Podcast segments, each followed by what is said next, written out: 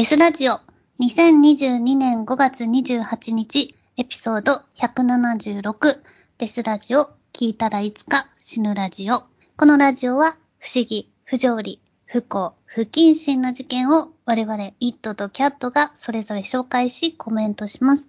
差別的であったり一方的な視点での意見がありますが気にしない人だけ聞いてください。今回紹介したいのはですね、今まさに本日2022年5月28日の午前8時前に出所した人の話をしたいなと思ってまして、うん今ちょっとこのデスラジオ収録してるのが11時なんで、うん午前の、だから3時間前ぐらいに釈放された人ですね。ええタットさんは重信房子っていう人知ってますか？ご存知ですか？いや、ピンとこないです。ピンとこないですよね。俺はまあ、この人すげえ、ある種、日本の近代史に名が絶対残る人だなと思ってるんですけど、うん。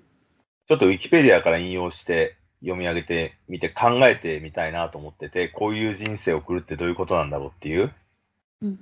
はい。重信房子、1945年9月28日生まれは、日本の新左翼活動家、テロリスト、革命家、元赤軍派中央委員、日本赤軍の元最高幹部である。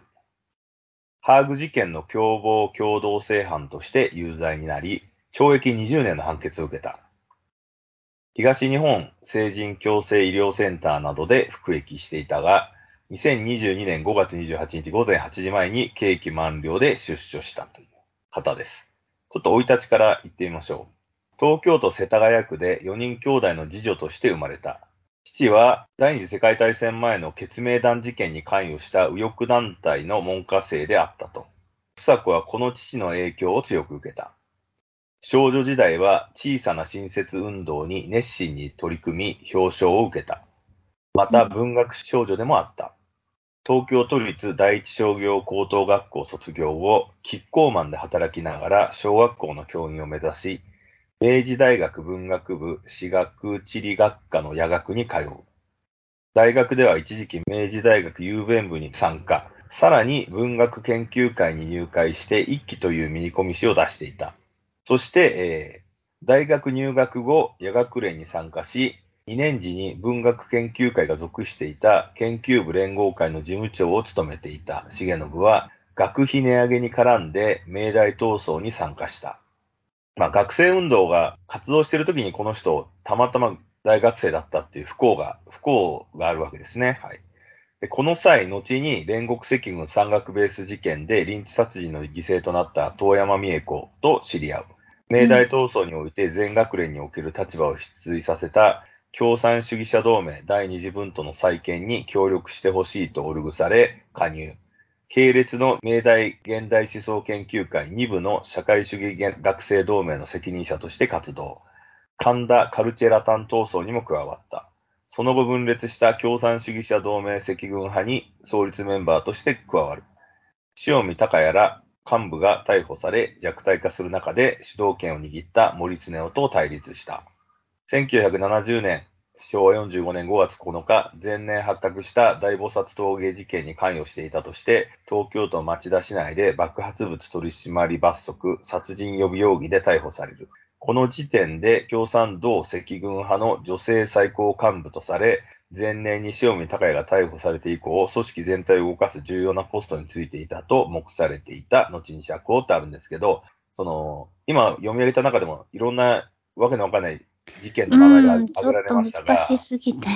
ですよね。これはね簡単に言ってほしいはい、簡単に言うと、連合赤軍山岳ベース事件っていう事件を先ほどさらっと言ったけど、これはその学生運動がほぼほぼテロリスト化してっておかしくなっていった時代の最後のじ、ほぼ最後の事件なんですね。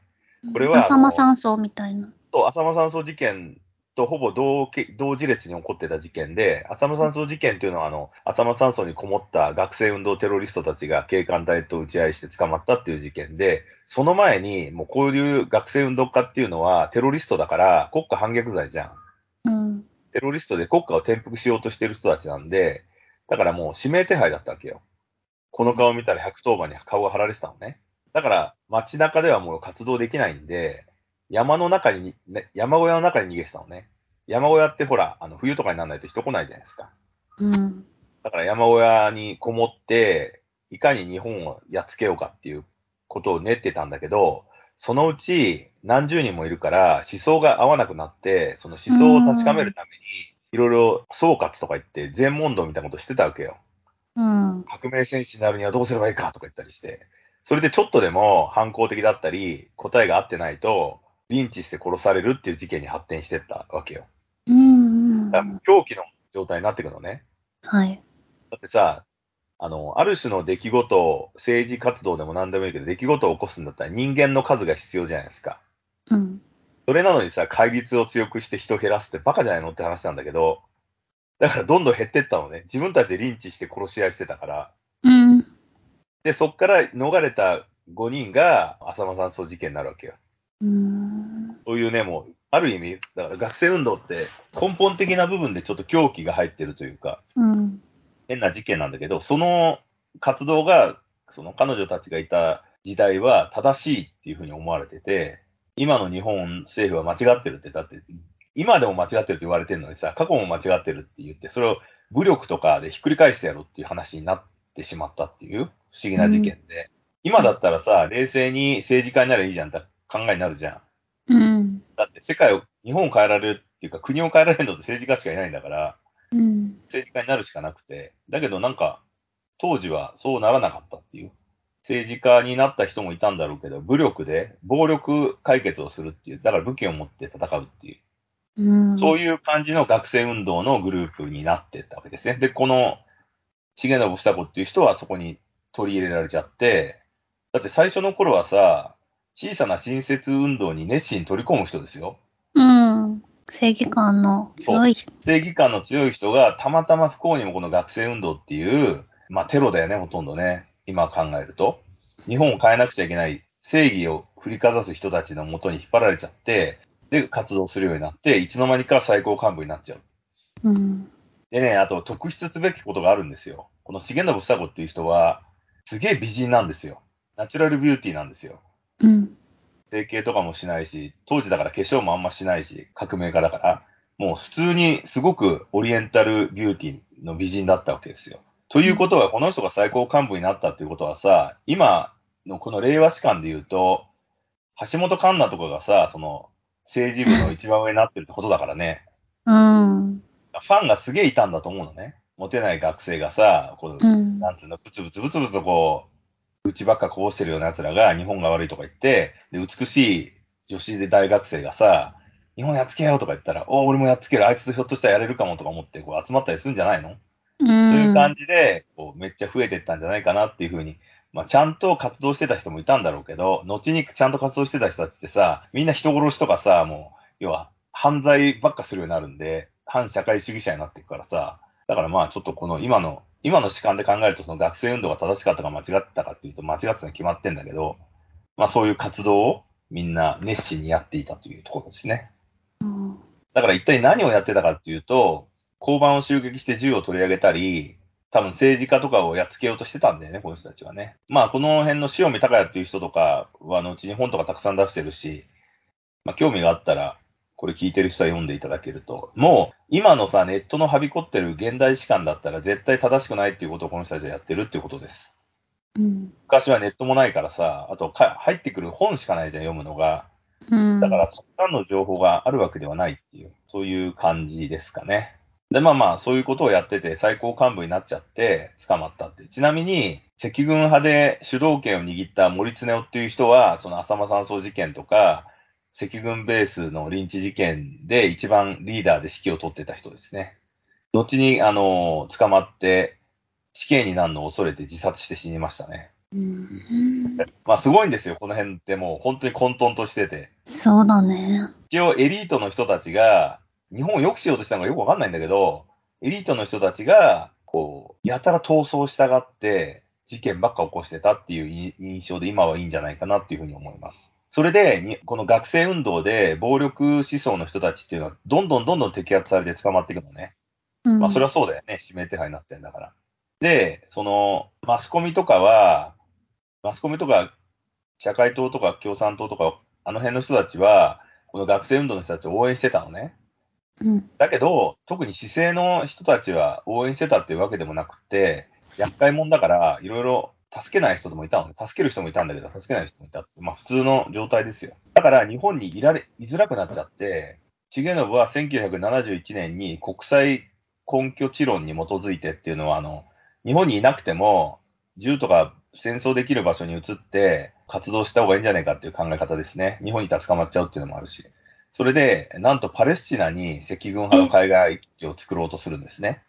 すごいや、でもそうでしょ。だって、イスラエルに対抗するんだからパレスチナですよね。あ金持ち資本主義を倒すために、ー弱者の側に立つ。ここは多分、目線的には合ってるんですよね。だってなぜ弱い、あの小さな新設運動で弱者を救おうと思ってるんだから。うん。だからパレスチナの人も弱者であるっていう考え方で、赤軍派の海外基地を作ろうとするという。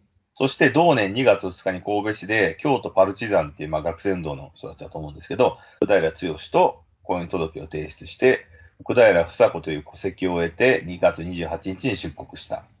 そして1972年の時点で、この結婚相手の奥平剛は、1972年5月に民間人ら23人を殺害、計100人以上を無差別殺傷したテルアビブ空港で乱射事件のテロ行為で死亡するんですけど、で、まあ、あめちゃめちゃなんですよ、この辺の人たちって。殺人マシーンがどんどんこうなっていくっていう。はいはい。まあ一応結婚はしたんだけど、偽装結婚をして、潜伏先のベイルートでは別々のアパートを借りて、現地の日本人に、あの人は本当の主人ではないのです。と説明していることなどが根拠とされていると。重信は後にパレスチナ人男性と結婚するんですね。うん。そして、えー先ほど、もう先に言っちゃったけど、そのテレアビブ空港ね乱射事件っていうのは、国際義勇兵としてパレスチナ解放人民戦線に参加して、まあ彼らはもう軍隊であるっていう自分たちは認識して、義勇兵として傭兵になっていくんですよね。で、うん軍事訓練を行った後に、そのテレアビブ空港乱射事件っていう大きな事件を起こすんです。ただ、重信房子は参加してなくって、この奥平剛と、あと何人か、うん。3人でテレアビブ空港乱射事件っていうのを起こして、えー、2人死んで1人だけ捕まって、その1人が、まあ、ままだ今生きてるんですけどで、そういう大きな事件を起こして、その時に日本赤軍っていう名前で声明を発表したんですね。日本赤軍がこういう事件をやりましたっていう。それで1980年代にかけて世界各地でハイジャック事件、飛行機の中で銃を撃ったりとか、あと誘拐事件を含む日本赤軍事件っていう事件を世界中で起こしたテロ集団になっていくという形です。このテレアビブ空港乱射事件っていうのもものすごい興味深い事件なんだけど、うん。今言うとね、すげえ時間がかかるんでね、やめときますけど。はい岡本幸三っていう人は知らない？このテルアビブの人だ。岡本幸三っていう人だけが唯一、この事件で捕まった人ですね。うーん。前 NHK かなんかで、今レバノンにいるんだったかな。いや、あれあれですよね、レバノンって日本とさ、あの、犯罪者の取引ができないから、レバノンにいるとさ、捕まんないんだよね。カルロス・ゴーンが実証したじゃないですか。うんうん。え、その岡本は捕ま、捕まったけどまた出たってこと？そあう。ー捕まったけど、レバノンに、今はいるんだ今いる、そう。ただ、なんかね、精神障害みたいになっちゃってて、その刑務所内で拷問を受けたっていう。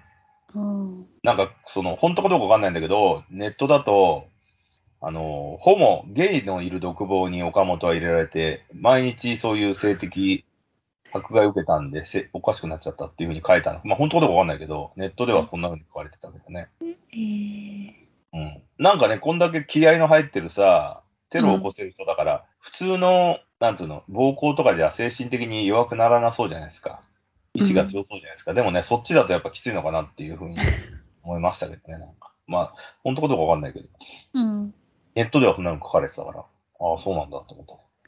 で、まあ、その後ですね、えーハーグ事件っていう、まあ、いろいろあの、立てこもり、大使館に行って人質を、誘拐を取って、刑務所に、あの、入ってる自分たちの仲間を釈放しろっていう、うんこういうことばっか起こしてたんですよ。その、超法規的措置を起こせって言って、やれって言って。それで刑務所に入ってる人たちで何人かは出たりとか、そういうことをやった事件があったんですね。それで国際手配ですね、を受けたものの逃亡を続けて、なんとですよ、不法に入手した偽造旅券を使って日本に不法入国して、その後しばらく大阪市西成区のマンションに潜伏していたと。うーん。90年代はもう世界中に追われまくってたから、うん。一番安全な日本に戻ってくるっていう。うん。この辺ちょっとなんか、もやもやするよね。偉そうなこと言ってさ、海外行っときながらね、一番こうやっぱ、平和で安全な日本に潜りに来るっていうね。まあ、その、そっち側の考え方すればそれはそうなんだけど、使えるものは何でも使うぜっていう。うん。で、まあ、西成のマンションに潜伏していて、ところが2000年ですね、ちょうど2000年の日本赤軍の支援者を視察していた、まあだから2000年でもまだ日本赤軍の支援者がすげえいたっていうこと、まあ恐ろしいんだけど、えー、知らなかった。それの大阪府警えー警備部公安第3課は、視察対象者が重信に似た女性と接触していたのを現認し、視察捜査を開始。重信はほくろが特徴となっていたが、化粧でほくろを隠していたものの、特有のタバコの吸い方や、重信に似た女が某所で飲んだ際に使用されたコーヒーカップから指紋を採取。照合したところ、重信の指紋と一致したことから、公安第三課は女が重信であることを突き止めると、ハーグ事件から26年後の11月8日に、潜伏していた大阪府高槻市において、予見法違法容疑で逮捕された。なお、大阪から警察庁への移送には東海道新幹線が用いられ、逃亡を防止するためグリーン車の個室に閉じ込めての移送となったというところなんですけど、ここでちょっとすげえなと思うのは、やっぱ公安怖えなっていう話ですよね。うん、すごいね。ずーっとチェックしてたんだね、やっぱりうーね。ん。時効とかになんないんだ。あの、海外逃亡してる時点で時効って停止じゃなかったかな、確か、当時は。日本国内いないから。うーん。ちょっとここおぼろげですけど。ただずっと追っかけてたんですよね。うん。で、多分、もう彼らも分かってるんでしょ？多分日本が一番安全だから、日本国籍持ってるっていうことは、だから絶対日本にも戻ってくるとかさ、そういうの思ってたんだろうね。で、まあ、えっ、と、重信が逮捕の際に押収された資料、それを報じた新聞などによれば、重信は1997年12月から2000年9月に、自ら他人になりすまして日本国旅券を取得し、関西国際空港から計16回に、16回にわたって中国などに出入国を繰り返し、また1991年から日本での武力革命を目的とした人民革命党及びその公然活動部門を担当する覆面組織、希望の21世紀を設立。またそれを足がかりとして日本社会党との連携を計画していたとされるということは、おそらくあの政治の方に入っていこうとしてたのかもしれないですね。武力革命を目的っていうのもあれだけどさ、さすがに。どうなのかと思うけど。なお、希望の21世紀は同事件に関連し、警視庁と大阪府警の家宅捜索を受けたが、日本赤軍との関係を否定している。また、社会、社会民主党区議の自宅なども希望の21世紀の関連先として同時に捜索を受けたが、社会民主党は何も知らなかったが、事実関係を調査するとした。また、重信が残した多数の証拠品により支援組織が解明され、会社社長、評論、医師、病院職員が次々に重信をかくまった犯人隠匿の疑いで検挙されたっていう。だからなんかすごい審判がいたってことですね。うん、まあ、綺麗だからね。そうですね。多分、美貌、美貌、ルッキズムですね。はい。で、えー2001年には獄中から組織として事実上崩壊していた日本赤軍の解散を発表している。まあ、日本赤軍解散しましたって言ってですね。そして2009年6月に初めて産経新聞のインタビューに応じ、過去の活動において、世界を変えるといい、世界を変えるといういい気になっていたと語った。一方で、運動が行き詰まった時、武装闘争に走った。世界で学生運動が盛り上がっていたが、故郷に戻り、運動を続けたところもあった。私たちも故郷に戻って活動を続けていれば、変わった結果になったかもしれないと自責の念にも駆られていたと述べた。そして20年の刑期を満了し、2020年5月28日に東日本成人共生医療センターより出所することが27日に報道されたという流れです。もうすごく簡単にしか言ってないけど。要するにさ、あの、非常に美貌な心の優しい女性が謎のコミュニティに説得されて正義感、これをすると正義なんだっていう風に洗脳されてしまったために世界中を股にかけるテロリストになってしまったという話です。うん。そういう話です。そんな人がいたんだね。知らなかったです。いるんですよ。まだ生きてます。はい。ね。ちなみにこの人ね、あの、うんゴールデン街にもよく来てて、え？捕まる前？つうかね、ゴールデン街って結構その、左翼の人たちの集まり場でもあったんですよ。ああ、そうだね。だからね、あの、ちなみに文頭の中では魔女、新宿ゴールデン街に集まる著名人たちからは、赤軍姉ちゃんと呼ばれてたらしいですね。だからやっぱ可愛らしい子だったんだよね。赤軍ちゃんとか赤軍姉ちゃんと呼ばれるっていうことは、ルックがすげえ良かったね。だね。へえ。一応さ、釈放された時の声明文をさらっと言うと、まあ要は、その、欲見に関しては悪いことしたんだから捕まってもしょうがないと。うん。偽造だから。うんだけ、ど、そのハーグ事件とかは、私は関与してませんよっていうふうには言ってる。ただ、ここが結構良くて、その俺はいい回答だなと思ってて、ただ、あの、いろいろほら反省とかしたいんだけど、もう年取っちゃってるじゃないですか。うん。えっ、と、今現在76歳なんですけど、この人。76歳だから、もう、これから何かしようとしても体力的にも精神的にも無理だっていう、わかりやすいよね。だからまあ、これからはその、20年刑務所入ってたんだから、うん今もうスマホとかさ、いろんなメディアがたくさんあるじゃないですか。それを勉強したいみたいなことを言ってますね。だから多分ね、そうもう、もう引退して、うん。普通の老人になりますみたいな宣言ですよね。いろいろ探しちゃったけどごめんね、みたいな。うん。でもゴールデン。ン街戻ってくるかもしれないね。まあ戻ってきたら話聞きたいですよね、でも。うん。会えるかもしれないね。ゴールデン街に行って会えることがあるんだったらね。うんへえ。なんかね、もう起こしてしまったことは仕方がないんだけどさ、うん。そうだ時代ね。時代の波に飲み込まれた人だからね。うん。そうだね。なんかね、美人だから人が集まってくるっていうのもあるし、自分の力だけじゃないなんか魔力みたいなのがあるよね。それに飲まれてまあ、たくさんの人の人生を変えたっていうことは事実だろうなと思うけどね。うん。だってさ、思うんですよ、俺。もう、いなんつうの、過去の話だからさ、たらればがあったらうんぬんだけど、だって別に学生運動に参加しなかった人たちも楽しく生きてるわけじゃん。うん。学生運動に参加した人たちは、今は多分さ、なんか、自己弁護をしないといけないんですよ、きっと。うん。だって学生運動がああってもなくても時代はこうなってたわけだから、うん。その恐怖政治でおかしくなったっていうことでもないしさ、今って。うん。だからなんかね、その、やってたこと、しかもさ、なんつうの、日本の国に反発するんだったら就職とかできないじゃん。うん。だって、税金払ったりとかしたくないわけでしょ？うん。だからさ、結局悪いことしかしてない人間がさ、今更偉そうなこと言えるわけないじゃん。それでいて、今の日本社会にさ、のうのうといたりするってさ、なんかおかしいじゃん、お前らっていう話になっちゃうから。おかしいじゃん、だって。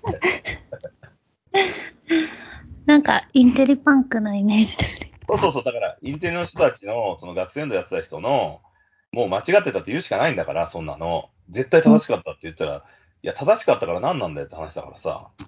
うん。だから、この学生運動って本当にこう、近代の暗部というか、変な感じで、頭のいい奴らがさ、本当無駄に頭を、その、能力を無駄なところに使って終わった事件なんだなっていうふうに思うところありますね。このちなみに、この塩見隆也っていう人が結構名前が出てきたと思うんですけれども、うんこ。の人は、あの、に、日本の震災活動家で、多分一番有名な人なんですよね。元赤軍派議長最高指導者、テロリスト。一応、日本のレーニンとも呼ばれてたっていう。だけど、この人なんか刑務所から出た後に、シルバー人材組合かなんかで、駐車場管理員の仕事を66歳で初めて仕事したんですよ。それまでは、仲間からの援助や労組からのカンパだったんで、要は給料が常に出てた人が、刑務所から出て、やっとこう日本の仕事に就いたわけですね。日本国。うん。66歳まで全く無職で、周りから金もらってたってもすごい話だけど、うん。66歳で初めて仕事をするってもすごいよね。小道寺と何が違うんだよって話があるけどさ、今考えると。でもやっぱりその時代性がそういうことをさせたんだよね。まあ、彼らがさ。彼らが悪いに決まってんだけど、でもやっぱりなんかね、そういうことをしなくちゃいけない時代の流れのに飲み込まれてたっていう、なんかね、うんなんとも言えない、こう、物悲しげなものがあるかな。そうだね。まあでも、どこまで行っても暴力はいけないことじゃんそこにうん。行く、触れるっていうのは何なんだろうね。なんか、それを文章にさ、書いたりしてればよかった。訴え続けていればよかったんじゃないの？思想を。いや、だからそれはあれですよ、きっとあの、ほら、えっと、ロシアの革命とかさ、うん、あとフランス革命とかさ、あと、多分彼らに直接的影響を与えたのは、チェ・ゲバラとかがほら、キューバで革命を起こしたじゃないですか。うん。あれ用で武力闘争が正しいってなったんじゃない？あーじゃあネットとかないから、わーって拡散したいけど、この声を届けたいから、ちょっと見てってことだよね。そうそう、テロの、テロ活動ってそもそもそういうもんじゃん。うん、事件を起こしてニュースに載ることによって何が問題なのかをみんなに宣言したいっていう。そうだね。で、それを見た人が賛同することもあるだろうし、そうそうそう、そういうことそです。要は人を集めるっていうこはい。めっちゃひどい目に遭ってるから、こういう事件を起こしたんだよっていう。この事件を起こしたことよりも、なんで事件を起こさなくちゃいけなかったのかをみんな見てくれっていうことですよね。うんうん。だけど今はインターネットがあるから、そんなことしなくてもいいわけですよ。そうだね。ツイッターで言えばいいだけだもんね。こんなのがあるからみんな見てとかさ、自分たちでニュースを報道できたし、あと YouTube とか動画サイトも使えるじゃんうん。それで何が起こってるかをいろいろ活動できるんだけど、当時はやっぱ60年代とかはなかったんで、こうなってしまったっていう。うーん、そうだね。まあ、それがいいところだよな、ネットの、そうやって、同士を募れるし暴力に、すぐ暴力ってならないもんね。のそう、だから俺はインターネット社会万々歳なんですけど、そううんだけど、この年代、60年代の人とかはネットを憎悪するわけよね。わかるでしょ？俺の言いたいことが。要するに自分の意見が絶対正しいから、ネットなんかに惑わされないで俺に聞いてくれっていう、その思考停止した脳の人たちが多いわけよ。うん。いろんな考え方があるから、こういう考え方がたくさんあるから、皆さん考えてくださいじゃないわけよ。俺の考え方が絶対正しいからって言いたがる人たち。うん。うんそういう人たちはネット嫌いなんだよね。自分よりも正しい意見だったりすると腹立っちゃうじゃん。うん。だからネットは悪だとかって言う奴らは気をつけろって話ですね。まあ、あんまりいないんじゃない？今は。いや、いるよ。いる。それはキャットさんがね、あんまり俺より人と会ってないからだよ。病気だから会えてないんだよ。そうそう。だから俺はめちゃめちゃ人と会ってるから、そういうさ、もう本当にムカつく野郎がと話してて、まだいるんだよ、そういう奴らが。本当にね、もう腹立たしい。そうなんだ。そうなんですよ。要は自分の正しいことだけが事実であって、他の考え方を受け入れられない。だからそういう意見もあるねとかさ、いや、俺はこういう聞いたけど、あそういう話もあるんだとかってならないっていう。うん。それは間違ってるとかって普通に言ってくるっていう。だからそれは多分ネット以前の人たちの考え方なんだよね。その、要はアップデートできてない、しない。あじゃあ、ある程度の年齢より上の人が多いそうですね。えしかもそいつらさ、ネットとかすできないんじゃないかっていう。うんまあ今はさ、スマホがあるから強制的に携帯持たされるとスマホしかないから、スマホで見るようになると思うんだけどさ、なんかね、そういう人たちがもう早く滅べば、もう、めんどくさいことはなくなるのかなっていうふうに思ってる。だけど、この重信さんはもう出所したから、普通の人になれるわけですよ。うん。その後、普通のその声明にも出てたように、あとはゆっくり死を迎えるためのお年寄りになるのか、もう一花咲かせてやるぜって実は心に思ってるのか、それはわからないよね。そうだね。まあ、インタビューとかあるかも。今後されるかもしれないよね。メディアそうそう、だかからネットで多分いろいろインタビューは受けるんじゃない？ら。うん。だけど、インタビューで答えることと実際に活動するのは違うからね。まあ、確かに。うん、だからちょっとその辺興味深いなと思ってるけどね。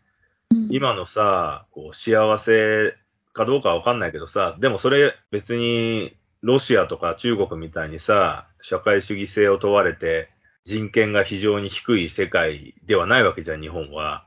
うん。強制的にさ、あのコロナで謹慎させられたり、戦争に無理やり参加させられたりとかではないからさ。だから結果的にはいい国になったんだよね、その彼らが望んでる国に比べたら。うん。革命したい国がどうだったかわかんないんだけど、いきなり死んだりはしないわけだからさ、銃で乱射出して殺されたりとかさ。そうだね。だからね、そう、自分たちが活動しなくて、もうこの時代になってたわけだから、そこをどう考えるかだよね。うん。ということで、そのね、そういう昔血気盛んだった人たちがどう死んでいくのか、俺がちょっとうん見ものだなっていうふうにちょっと思ってる節はありますね。本はい当にでもさ、革命したいんだったら、もうロシアとかウクライナとか行ってこいよって話だからね。死に場所を求めて。まあねちょっとこう、ね、ゆっくり老人になって死ねれる日本っていい国なんだなって別に俺、俺、右翼活動家でもねえけどさ、そういうふうに思っちゃうよ、なんか。うん。他の国を考えると。そうだよね。そんな感じですね。はい。あとはルッキズムはどの時代も強しっていうね。それはまだ残ってるね。うん。そうだね。でも年取っちゃえばわかんないからね。あ、確かに。そう。うん。若いそこま時ので行くと。うん。若い時の一番のスキルが美貌だからね。ナチュラルなスキルが。男でも女でも。そうだ。それを持っていたこその悲劇でもあるかもしれないけど、それでもさ、一番偉い位置にいてね、人を動かしたり世界を動かしてるっていう気分になれたんだったら、それは人生ではそうそう得られないことなんでね、普通のね。そうだね。映画みたいな話だもんね。そうそうそう。刺激的な人生を送ったんじゃないかなっていう。日本にもこんな人がいたっていう話でございます。はい。はい。それでは、アップデートの情報は Twitter、インスタで発信しているので、デスラジオで検索してみてください。また、英語版はデスラジオを英語のスペルで検索してください。最近あんまり更新できてないけど、またいつか頑張ります。はい。それではまた。それではまた。